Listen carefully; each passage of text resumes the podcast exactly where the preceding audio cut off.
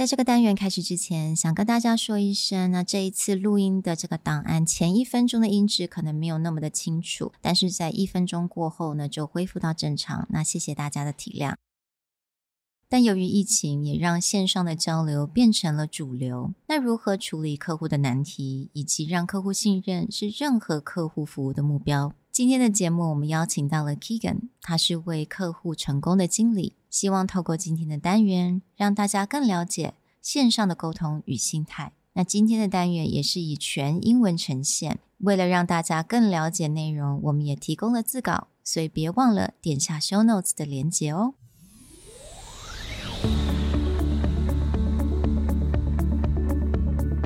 Hello，欢迎来到 Executive Plus 主管与沟通力的 Podcast。I'm Sherry, an educator, certified coach, and style enthusiast. 我相信专业有效的沟通是语言跟逻辑的完美结合。And I'm Nick, a startup consultant, corporate trainer, and late night gaming junkie. I believe great communication requires the right mindset and solid frameworks. 我们希望带给大家职场英语的技能、跨文化沟通技巧与其他能帮助您成为出色领导者的工具。 Join us each week as we share our experience, research, and methodologies to take your communication and language skills from good to great.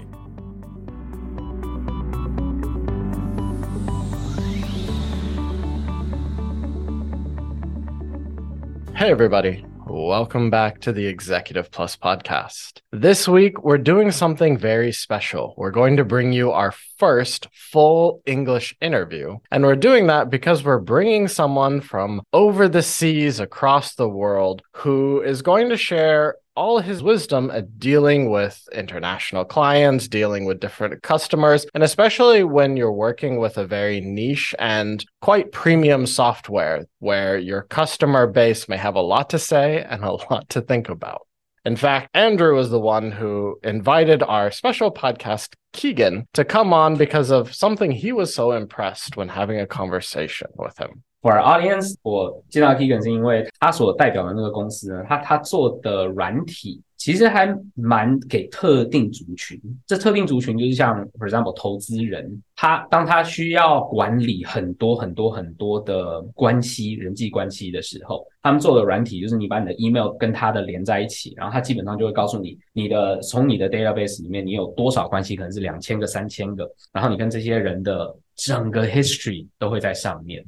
那我其实不用不用再说更多，因为大部分的人都不会用到这个软体。但是今天重要的事情是，这个软体它不便宜，因为它是做给投资人的，所以这软体呢，一个人就是你如果要使用的话，一个人每年就要十几万到二十万台。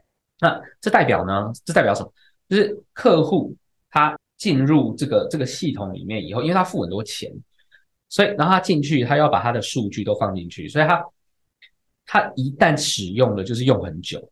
那 Keegan 的工作是什么？Keegan 的工作是这个客户进来的时候，Keegan 必须要可以让他们这个叫做 onboarding，要让他们可以跟这个软体还有跟这个团队建立很深的信任的关系。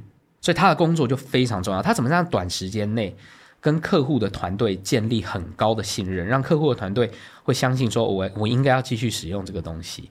所以为什么会跟尼克还有 Sherry 讲说，哎，我们邀请他来，就是因为他让我真的是蛮 impressed 的很多地方，就是他他如何去 handle 我们的很多问题，很艰涩的问题，或者是我们说，哎，这个不好用，这边不好用，他全程 handle 都非常的好，而且他他给的 presentation 也是非常的精准的。所以我们就想说，因为毕竟我们不论大家做的是哪一个行业，都有可能会碰到不好 handle 的客户。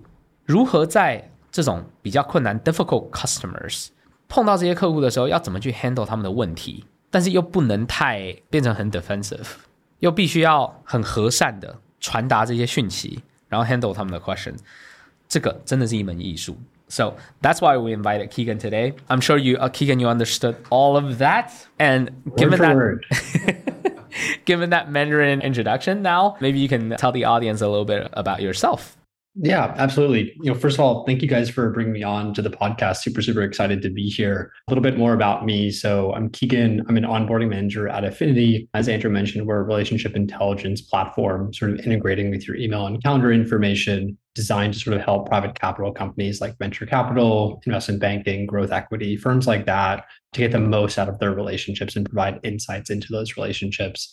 I've been at the company for about eight months now. And prior to actually joining the company, I worked at a corporate venture arm of a company called Trend Micro, was there for about two years. And about half of that time, we were actually a customer of Affinity. And so I was, you know, leveraging the platform, sort of fell in love with it, and then decided that I wanted to actually join the company. Prior to that, I also worked a little bit in investment banking. And so have quite a bit of knowledge about some of our customer base and things like that, which gives me, you know, able to resonate with some of their workflows a lot more. And, and Keegan, you're Canadian, right? I am originally Canadian moved to Dallas, Texas about nine years ago, primarily moved for school and then also to be closer to some family. And you're also quite young. You're in your early 20s, basically. And so, yeah, I am 25 now as of about uh, two weeks ago. And it was impressive that you were basically handling a group of us who were all in our like 40s, shooting tough questions at you. So yeah, so really thank you so much for coming on to our show. And I'm just going to start with the first question. And Andrew kind of mentioned that because you are a customer success manager and you definitely deal with a lot of customers from all over the world, from Asia, from Europe, and you mentioned that a lot of your customers are from Europe. So we're just wondering, how are you able to tell uh, specifically when a client that you know is going to be the challenging one? Is there any sign like tone of voice or their facial expression or manners that you spot that kind of tells you that you're going to have to spend a little bit more time convincing them? Yeah, that's a that's a really great question to sort of kick things off here. I think there's a couple of components to that. I first and foremost, like we work with some incredibly smart people across all these different industries that we work with, and they're all extremely busy, you know, managing deal flow or working with their own clients and things like that. And so finding time to actually sit down and set up a CRM system can be really challenging, especially depending on who sort of your main point of contact is and, and things like that.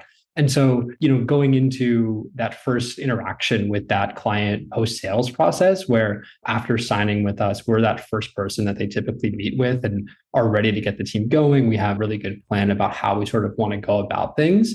If there's any sort of like misexpectations or, you know, they have a little bit of a different idea of like how they're thinking about getting ramped up compared to what the typical process is, that can open things up to having to sort of like, you know, reset expectations and, and drive things forward on on that front whenever people are typically coming from a really structured process previously, whether they have a really structured previous CRM system, that can sort of open things up to making things really challenging to get them successful on our system because it's really hard sometimes to actually change processes.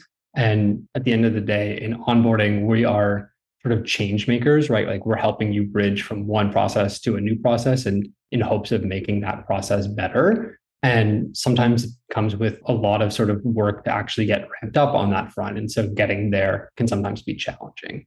I like the phrase you use that you're a change maker. And so I would be curious is when you're convincing a client to make this change, how much of that do you address from a technical perspective versus sometimes it's just empathy, understanding their fear and helping them overcome it, which may not be a technical issue. It just may be doing something new or having to explain a new system to people and kind of helping them overcome that.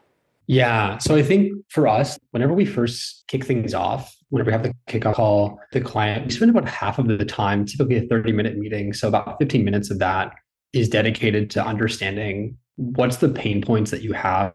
And that's one of the most important things that we have to actually kick things off because it drives the entire onboarding experience from start to finish, where we're mindful of, you know, what your struggles today? How do we fix those struggles? And once we can sort of empathize with some of those struggles, we can actually better provide recommendations around best practices. And I'm just really wondering because Andrew mentioned that you're really young you're in your early 20s. And you mentioned that all of your customers are, they're incredibly smart. There are a lot of them, and I'm guessing could be in 30s and 40s and could be even older. Have you ever felt intimidated by them when you first started? Because I would, you know, if I were in my 20s and I had to talk to these people that had so many years of experience. Yeah. Have you ever felt that way? I think it's not so much like an intimidation feeling. I think for me, it's a little bit more inspiring to be able to work with a lot of these people. Um, one of the things that's a little bit unique about my experience, especially in the role that I'm in at Affinity, is I worked in the industry beforehand. And so, like, I actually got to work, you know, not only in Affinity for about a year before joining the company, but some of the clients that we have were like peers of mine from my previous job. And like, we worked to do co investments together and things like that. And so I think that helped a lot to sort of boost my confidence actually coming into this role. In terms of like the people that I work with on a daily basis as well, typically the main champions internally are actually a little bit closer to my age because it's typically sort of like associates or analysts that are going to be the ones living in the system day to day.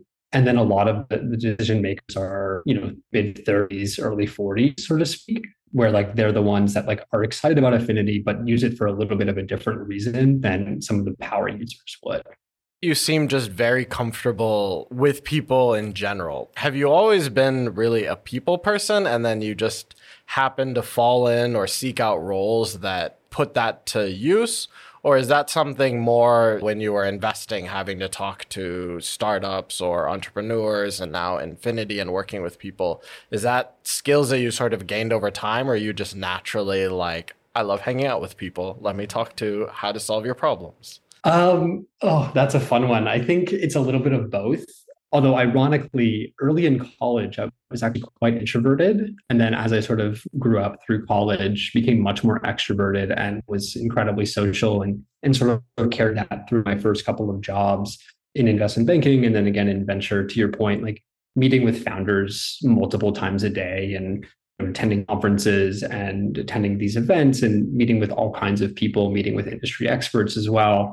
I guess sort of like forced my hand to like even more social in that front. And then, yeah, I think like during the pandemic, one of the things that I sort of realized is like going into like all these Zoom meetings, like everybody's incredibly burnt out and like so tired of being on Zoom all the time. And so like I use that as an opportunity to be much more sort of positive energy and come into every call with perspective of I'm here like to help you with your problems. I'm here to help sort of understand what's going on. But at the same time, we're all human, right? Like everybody wants to sort of make friends and and be friends with each other. And especially recently in the past, you know, six months or so with some of the changes in the market, being really mindful of some of the stress and pressure that people are under and, and things like that. Everybody's going to have bad days. Everybody's going to have good days. And if you can be sort of that positive light going into somebody's bad day, that's a win to me. Yeah, I really loved how you say that you find that inspiration in all these people, not so much intimidation. You mentioned that early on. And also, you really pay attention to the problems that they have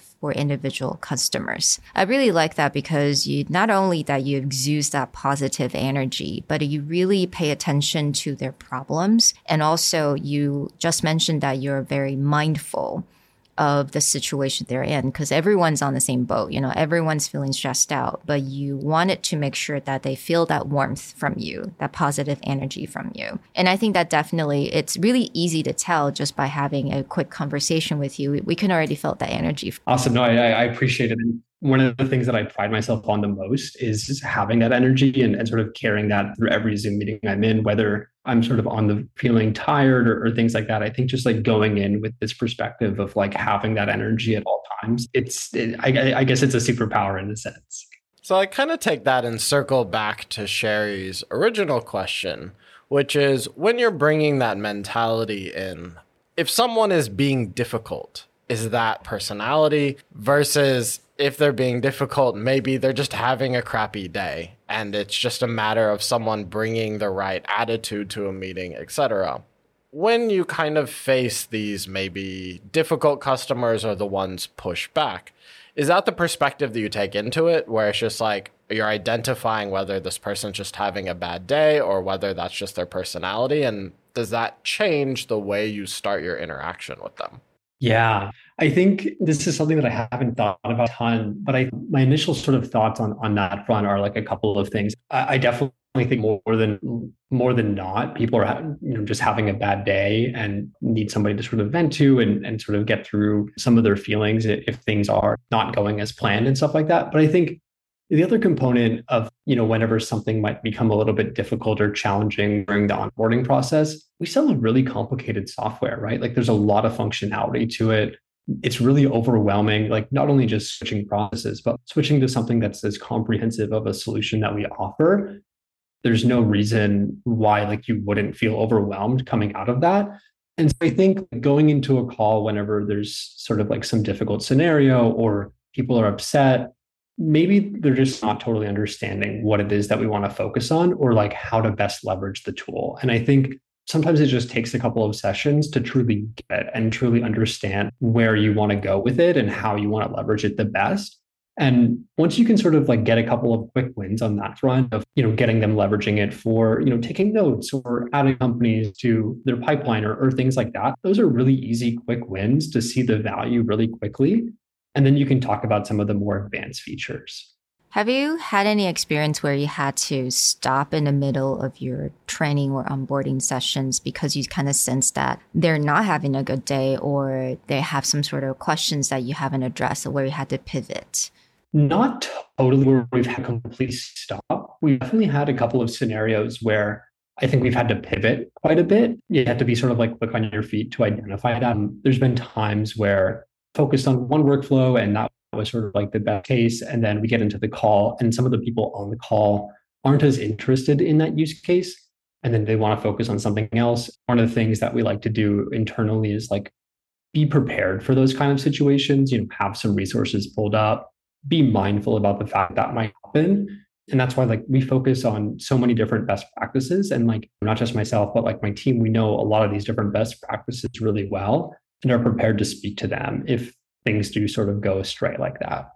I mean, that brings up an interesting point where perhaps the person you're interfacing with the most often has to convey information to other people and then they bring them in the room and then they're in the room and maybe that's not what they expected. How do you deal with this sort of complicated relationship where you think maybe you have an understanding with the person you're talking to, but now they got to onboard the rest of their team and how do you handle that communication how do you make sure that you're able to address everyone in the room's concerns yeah, I think that is one of the biggest challenges of this role is actually handling that sort of dynamic because especially for some larger teams, you have one or two people dedicated internally to driving the onboarding process, that 45 days, 60 days to get the team ramped up. And so what can happen really frequently during that is there's it opens up a ton of opportunity for miscommunication between what we tell those champions or those two main point of contacts and what sort of gets relayed to the rest of the team. And so we have to be really, really mindful of that going into broader team training session or meeting new point of contacts because there might be some of that miscommunication or confusion that sort of happened throughout onboarding. And so getting ahead of common concerns around things like privacy and and being in everybody on the same page, like getting that out of the way right away is critical for driving an efficient onboarding process if any of that stuff is going to come because that is a very common sort of thing to slow things down, right? Like we're syncing with your inbox, right? Like that sometimes can make people a little bit nervous to actually do that. I think that's sort of like the first component. And then another thing that I think sort of comes to mind on that front is around how a champion can sort of dictate the onboarding of the broader team. I think whenever you have a champion that is engaged during the training session and telling the rest of the team like why you're doing it this way and why it's better, that is huge for us. That is the sort of like holy grail scenario because we can only say so much. We work at Affinity and we're the ones that sort of like like our job is, is to give this session at the end of the day. We can't say you know, do this and do that. Like we need some help internally from that champion to like actually be convinced to for the rest of the team to actually do that process as well. And when you mentioned that, there could be a lot of misunderstandings and making sure everyone's on the same page early on. That's really important. How do you usually do that to get everyone to be on the same page in, let's say, a session? Do you have a very specific way? Do you do any kind of recap of the training or do you have any like steps that you do? When it comes to getting people on the same page in terms of process and things like that, that's where the champion comes into play in such a big way, where we work really, really closely with them between what they came from previously, as well as our own best practices to build out this new workflow that sort of has a combination of both. So there's a little bit of familiarity for the rest of the team, And there's also some new sort of best practices and, and benefits around automation and things like that. And then during the training session, really hammering home some of the key points. Like during our, our trainings, like we talk about enrichment almost on every single page that we go to. We talk about automation on almost every single page we go to.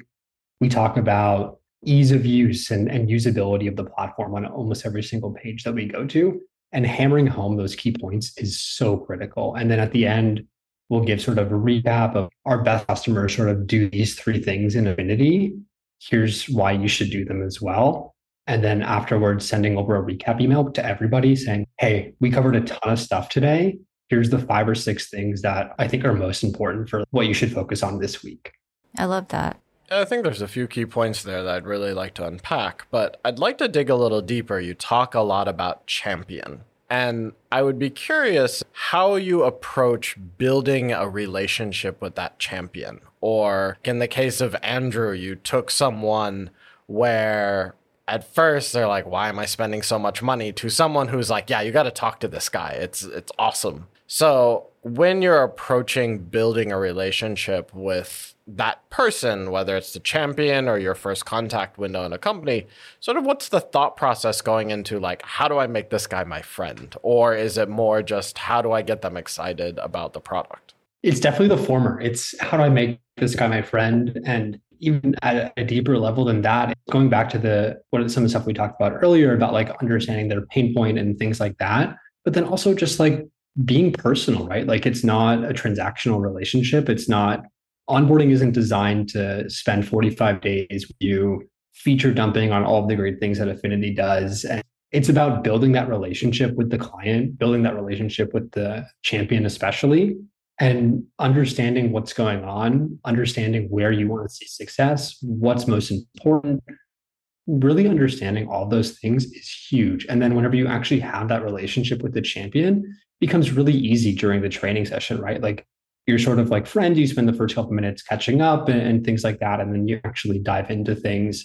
And it makes it much more enjoyable, not only for yourself, but also for the client as well. You want them to be looking forward to, to seeing us. And not to mention that you're actually building a relationship online because you know how in Asia, like we definitely favor grabbing a drink with friends and having that physical interaction with someone that we feel like that's building relationship. And it's so difficult for a lot of people to transition into building their relationship online because they feel like they're just so cold. You're looking at a camera. So was it difficult for you or was it just kind of came naturally? I think it came a little bit more naturally. I think there were some challenges or uh, bumps along the way.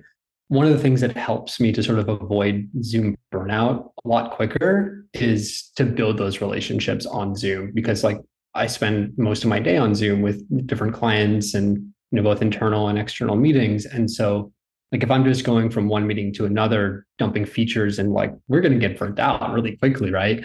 Versus like actually getting to know people a little bit more than just like what role are they in it helps a lot to sort of like keep my morale high, keep my energy high, and things like that. And overall, I think just provides a better client experience. For example, I'm also interested in like when a meeting is not going well, if the client you sense trouble, talking to like an American versus an Asian versus an European, like do they express those frustrations differently? Yeah, I think this is something that I still need to work on a lot because I think sometimes the core of the problem is very similar, but how you actually approach it has to be very different. A really common one there is around privacy concerns, where like people's sensitivity around privacy in the US is very different compared to sensitivity around privacy in Europe or Asia, for example. So, do you mean like when you're talking, for example, European, the privacy concern are a lot more heightened and the way they express it is also a lot more direct? It's very client specific as well, but just given like GDPR and things like that, like that definitely comes up a little bit more frequently. And so I think like being calm about it and getting the client comfortable with like what it is that Affinity does is very, very top of mind. We have all kinds of white papers and, and security resource to make sure that they're they feel comfortable from a compliance perspective. So you mentioned that being calm. I think they could definitely sense that, okay, I can definitely trust you because obviously privacy is such a huge issue. And I'm just wondering, let me go, kind of going along with what Andrew just asked with these different cultures and different way to communicate. Did you actually encounter any situation where you kind of have to read between the lines? You're like guessing that could be their problems, but then they're not really direct about it? Yeah, this is something that I've been very mindful of as I've been sort of like ramped up at Affinity, like compared to where I was when I first started versus, you know, sort of month eight and nine now. I'm very, very mindful going into calls about what have we been talking about in the past 20 days or 15 days during onboarding? What are some of the concerns that can come up and being prepared for those? A lot of our accounts sort of have like an onboarding manager and a customer success manager involved. And so like syncing with them really regularly to like recap what's going on, address some of the concerns that like could potentially come up and sort of have a plan to like address those if they do come up and being really, really prepared for that really helps to speed things along because I think one of the things that can be really challenging as well is like getting caught off guard on some of the concerns that you didn't expect can really, really delay things. Like we've had, you know, some onboarding experiences that have gone much, much longer than that 45 days. And a big reason for that was because we were sort of caught off guard about some of the concerns that we didn't expect to happen that actually did happen. And so thinking about like all of the sort of situations that have happened across all of our client bases, keeping that in sort of like the back pocket of, oh, if this comes up, like we're ready for this, so to speak. Basically, having a repository of all of the situations that have unfolded. You mentioned, is there an, a system in place to do that? Or is that is that something that came up organically? Like, oh man, we totally could have prevented that issue just by syncing. Uh, yeah, I think it's a little people. bit more organically for me. Like, I think once I've sort of experienced it once, kind of ready to take it on again. And it's just like once I have that first experience with figure out how to address it, then I'm sort of prepared for that potential of it happening again. And like, oh, this just happened three months ago. Let's sort of talk through this with them. We have a much better plan in place, sort of been thinking about it for a while, and then we're sort of ready to go on that front. But every once in a while there's a new thing that happens, right? So yeah, definitely. Because you talk about reflecting back over the last eight months, a lot of things have changed. You've learned quite a bit. Do you have a way to track your own reflections on like, okay, this meeting went really well. What did I do there? Or what did I learn from that versus, ah, this could have gone better. What could I have changed? Is that something that you just notice while it's happening? Or do you actually have a process to reflect back on how did these interactions go? What could I have done differently? What am I learning from something that went really well, etc.? Pretty much on any of the calls that I have, where it's not just me driving the onboarding process. I'm always looking for feedback on things to improve on, ways to say things better, how to address challenges in a different way or in a way that might resonate a little bit better, things like that. And I'm constantly asking for feedback on that front. And so on a rolling basis, getting feedback there. And then on some of the ones that are like really unique experiences that might take a really long time or have a really unique challenge that surface throughout onboarding, I do spend some time sort of reflecting on that, taking some notes of like what went really, really well, what went really, really poorly. One of the things that we do internally is sort of like have a bi-weekly meeting with our team to actually talk about some of these different accounts that like might have been a little bit more challenging or a little bit more of a longer process. And like we as a team sort of think about like what went well, what went poorly, how can we improve that process? And more broadly, like how can we improve the onboarding process as well?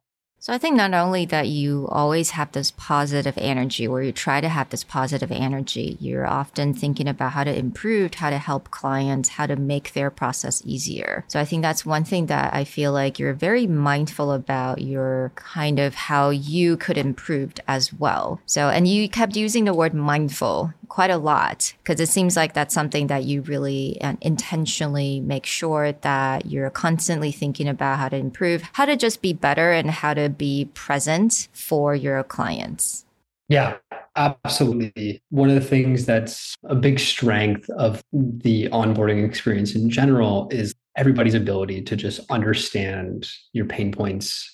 Again, being mindful about concerns that might come up, being mindful about what you're struggling with and things like that and just like caring you know one of our core values at the company is like we care personally about each other we also care personally about our clients right that's huge for us We talk a lot about cross cultural communication, and one of the things that comes up quite a bit is like the directness of feedback. So, you said that you guys have these bi weekly meetings where you're discussing things that are going on, potentially other people in your call, you're asking for feedback. When you're handling this, whether it's from a coworker or from a client, are you someone who's like, give me the most direct feedback possible? Or do you even like when you're giving maybe your coworkers feedback, do you try and find nuanced ways to say things, or is the company culture just like if it needs to be said, say it kind of thing? I think again, I, I know I keep using the word, but I think everybody's mindful about the feedback that they give.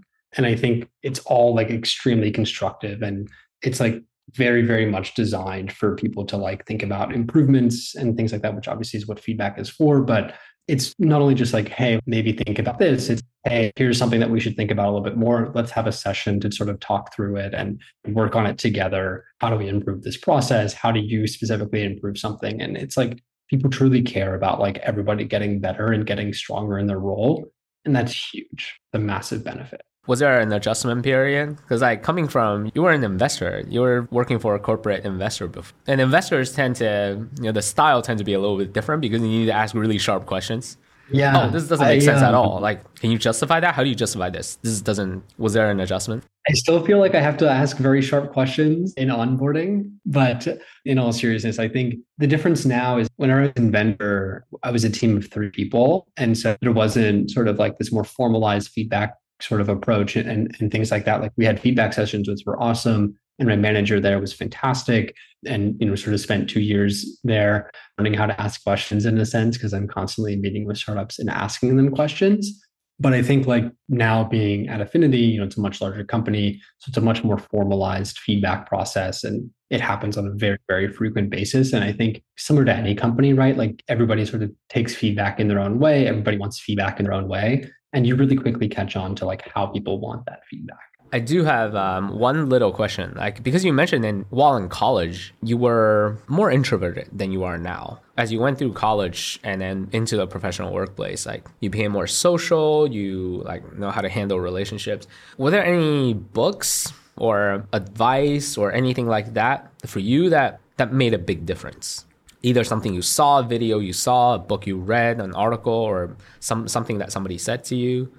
I think there's a couple of things on that front. The first thing that sort of comes to mind is my manager out of college um, or out of university when I was in venture was very, very helpful in terms of providing mentorship and being a really, really great guide and resource on like becoming better at my role, but also just becoming a better person as well. And I attribute a lot of sort of like my transition to becoming more extroverted to that. And like also just like being in the role where like, I guess in a sense, forced to be a little bit more extroverted because like you're meeting people on a really, really frequent basis. But in terms of on the book side of things, one of my favorite books that I read a book called Bad Habits. I've read that sort of a couple of times now. And it has this concept in it called getting 1% better every day. I, I think one of the mistakes that a lot of including myself, that I made really frequently is if I want to get into working out, I need to go from zero to seven days and then I fail. And then it's like, oh, I'll just start. Like if I miss a day for the week, I'll just start next week, whatever it is, what it is. And in the book, it talks about this like concept of getting 1% better every day. And I apply this to sort of a lot of my life where it's start small, you know, get a couple of wins and sort of build that habit around, you know, getting better each time is really important. And that sort of reflects on how I sort of became much more social and personable compared to where I was freshman and sophomore year of university. It became get a little bit better every, every time and meet a new person in a new class or, or things like that and sort of leverage that instead of like, oh, I need to get from zero to 100 in four days or in a week. We definitely talk about that book in our podcast as well. But when you mentioned that concept of getting better, so going from being introverted to more extroverted, when you talked about getting better, do you mean by like, let's say you hang out in the party a little bit more or going to a little more social events or asking more questions or be more curious about people? How do you measure better? Yeah, um, I don't know if there is an answer for measuring better. I think it's just like, how do you feel you're getting better? For me, if I think back to whenever I was in university compared to where I am now, like I think I'm, you know, 10, 20, 100 times better socially and personally and, and things like that. And, you know, very happy with where I am um, in life. And I can't really sort of like quantify that.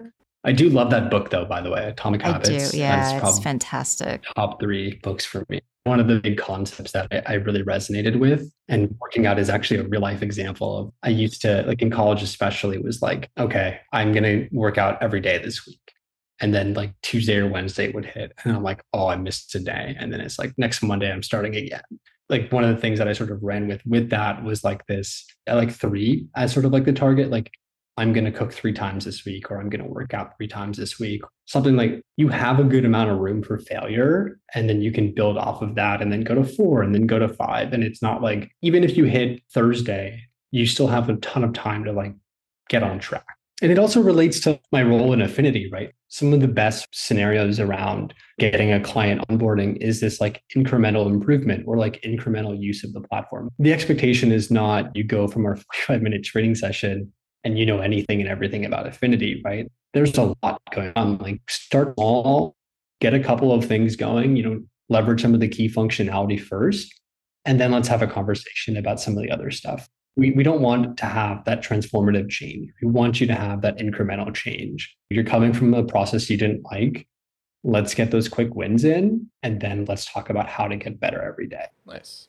I like that. Well, I think that's a good place to wrap up. We explored a lot of different topics today from how to approach meetings, sort of the positive attitude, that relationship building with customers. And I think communication wise, there's definitely a lot of things that people can pull out of this. So, Keegan, any last words, inspiration, advice, or anything that you would like to impart to our audience? Yeah, I think the one biggest thing for me that helps me do my job really, really well every day is go into things think you're going to make a new friend or you know have a more personal sort of connection with the people you're meeting with because it's not all about work. You know especially over the past few months some of the market changes and, and dynamics people are going through their own sort of stresses and things like that and just, just be a little bit more mindful of that i think can, can be really helpful and go a long way Awesome. That is Thank great you. advice. Yeah, so be mindful and always be inspired and make that personal relationship with people. And I think from Keegan, we can understand that building a relationship online is definitely possible. Thank you so much for joining us, and we'll talk to you guys next time. Bye. Bye.